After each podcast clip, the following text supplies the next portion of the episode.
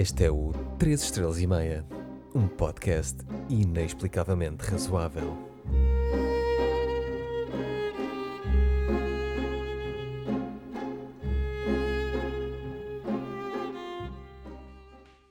Olá e bem-vindo a mais um episódio com esta que já foi considerada a voz de cama menos famosa de Portugal.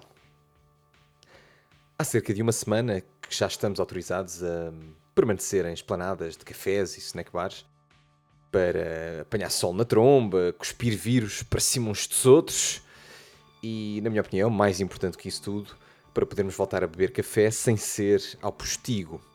Eh, Café, ou como se diz em Lisboa e na maior parte da região sul de Portugal, uma bica.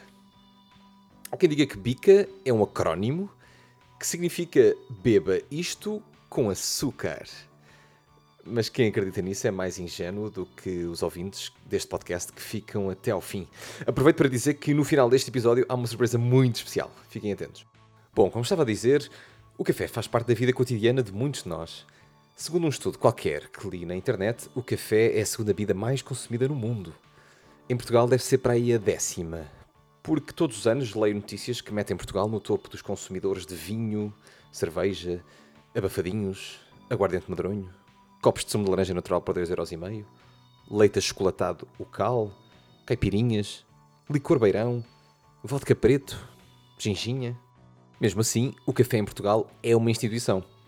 A Delta, de Campo Maior para o Mundo, os cafés boémios como a Brasileira, o Nicola ou o Majestic. Reparem que inseri aqui uma referência do Porto para não ser mais um podcast que só fala para os amigos da capital. Beber café é um hábito de séculos.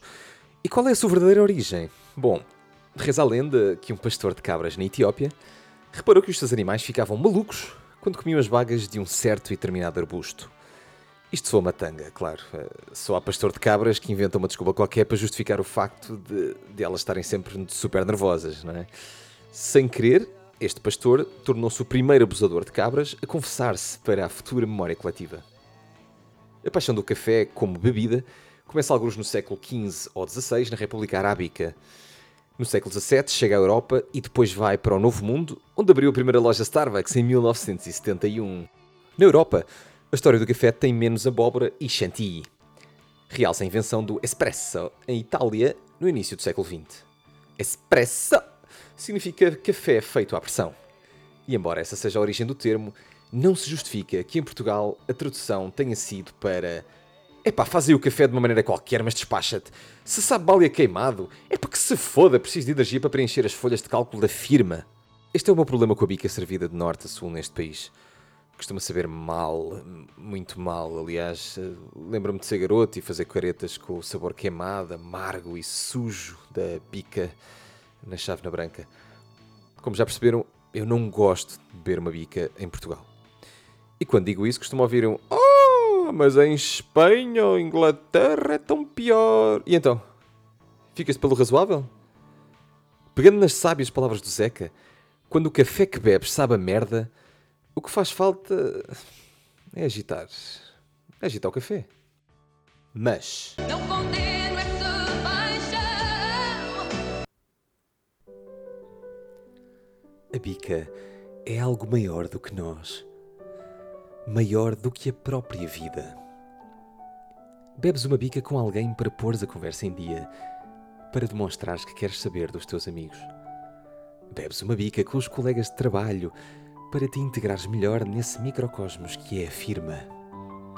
Quando estás interessado em alguém, lanças um convite para tomar uma bica. E acredita que dizeres a alguém no Tinder algo como: Oi, estou a gostar da conversa, queres ir tomar uma bica amanhã? Funciona bem melhor do que fazeres copy-paste de frases engraçadinhas que leste no Reddit. Bebes uma bica para rematar a refeição.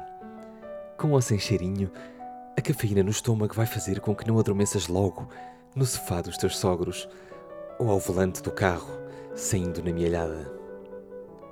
Bebes uma bica para passares mais tempo com quem gostas.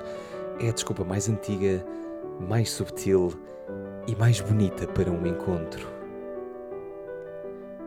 O som do moinho do café, seguido de três pancadas secas e duas puxadas da mola do dispensador do café, está na cabeça de todos nós.